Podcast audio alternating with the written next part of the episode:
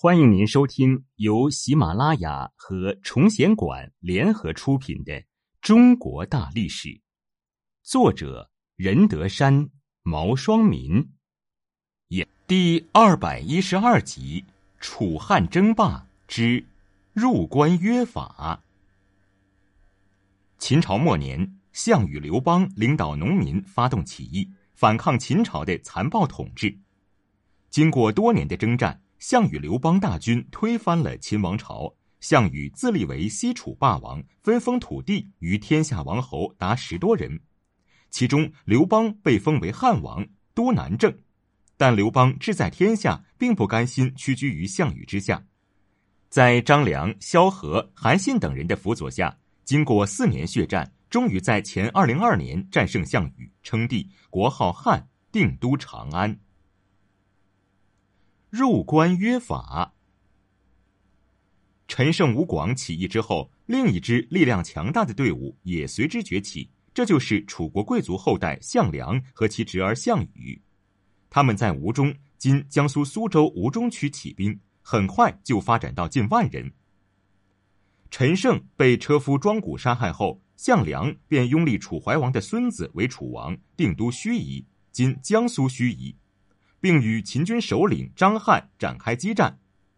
项梁打了几次胜仗后，变得骄横狂妄，听不进别人的意见，结果被得到援兵的章邯偷袭，兵败被杀。项梁死后，章邯觉得楚国不再会构成大的威胁，便开始进攻赵国。赵国于是向楚国求救。楚王和众将商议后，决定兵分两路增援赵国。一路由项羽直接北上救援，最后引发了巨鹿之战；另一路则由刘邦率领进入关中牵制秦军。他们还约定，谁先入关中，谁就做天下之王。起初，刘邦的进攻并不太顺利，但经过几次战役，秦军节节败退。最后，刘邦终于兵临城下，来到咸阳附近的坝上（今陕西西安城东）。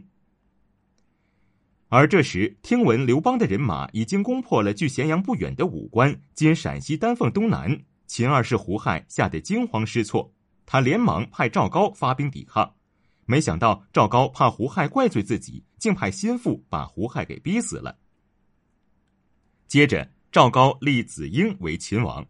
子婴知道赵高早就想自己当皇帝，只是碍于大臣们的反对，才立的自己。到了朝见家庙那天，子婴推说身体不舒服，不愿意参加登基大典。心急火燎的赵高只好亲自去催。等他一进门，已经布好的伏兵立刻冲出来，把他杀死了。子婴杀了赵高之后，派出五万兵马驻守瑶关（今陕西蓝田东南）。张良建议刘邦派兵在瑶关附近的山头插上旗子作为疑兵，另派人马绕过瑶关。正面从东南方向进攻。刘邦听从了张良的计策，终于消灭了这支秦军。当他率领军队来到坝上后，子婴知道了没有退路，只好带着玉玺、兵符和结账，带领大臣们投降了刘邦。刘邦手下的部将主张把子婴杀掉，但刘邦说：“楚怀王派我攻打咸阳，就因为相信我能够宽厚待人。再说人家已经投降了，再杀掉他不好。”最后，他收了玉玺，将子婴软禁了起来。就这样，秦始皇建立起来的强大王朝仅仅维持了十五年，就在各地起义军的打击下土崩瓦解、烟消云散了。刘邦的军队进了咸阳，将士们冲进皇宫，纷纷抢夺仓库里的金银财宝。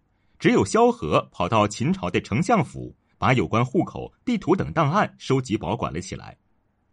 刘邦原本就是个好色之徒。他看见皇宫内帷帐、狗马、重宝、妇女以千数，不禁想留在这里享享清福。这时，部将樊哙闯进来说：“沛公，您是想要打天下，还是想当个富翁？正是这些东西使秦朝灭亡了，您还要他们干什么呢？”刘邦不听，固执着说：“让我歇几天再说。”樊哙无奈，只好把谋士张良叫过来。张良说：“扶秦为无道。”故沛公得至此，夫为天下除残贼，亦缟素为资。今使入秦，即安其乐。此所谓助桀为虐，且忠言逆耳利于行，良药苦口利于病。愿沛公听樊哙言。刘邦一听，羞愧不已，当即撤军返回霸上。接着，他按照张良的指点，与当地的名士约法三章：杀人者死，伤人即盗抵罪。于西除去秦法，老百姓早就受够了秦朝的严酷法律。刘邦的这一决定无疑大快人心，百姓们纷纷拿出酒肉来慰劳军队。刘邦听说后，便派人对他们好言相劝，说：“我们粮仓里不缺粮食，大伙儿就别费心了，还是把东西都拿回去吧。”因此，刘邦的军队给关中百姓留下了良好的印象。